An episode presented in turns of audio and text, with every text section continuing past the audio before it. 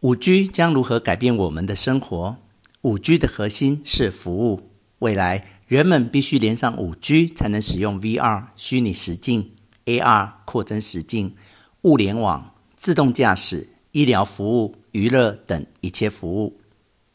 VR 及 AR，我们最先可以思考的是，最近广告经常宣传的 VR 及 AR 直播、全向视讯电话等。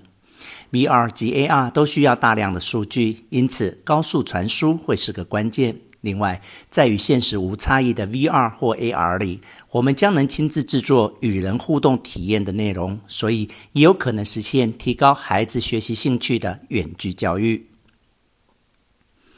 自驾车，5G 与各领域的融合当中，最具代表性的就是使用车联网的 5G 自驾车。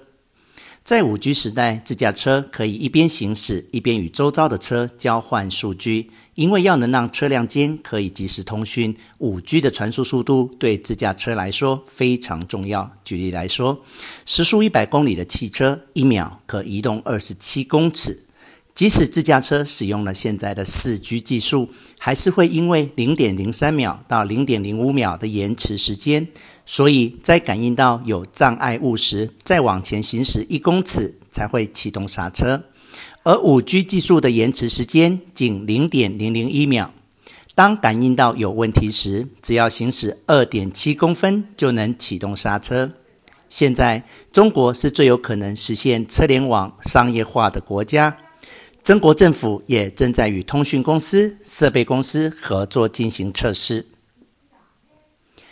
智慧工厂，5G 时代的制造业将会全面利用 5G 的超高速、超可靠度和低延迟通讯、超连接技术，其中又以工业控制系统会相当需要超可靠度和低延迟通讯。智慧工厂在开发、生产、流通、物流等整个制造过程，将透过连接无线通讯而自动化，掀起制造业的革命。物联网，5G 时代会大量出现连接通讯网络的各种物联网产品，像是搭载通话功能的 Google 眼镜，可以无线通话的无人机，预计会有很多我们从未见过的物联网产品与服务出现。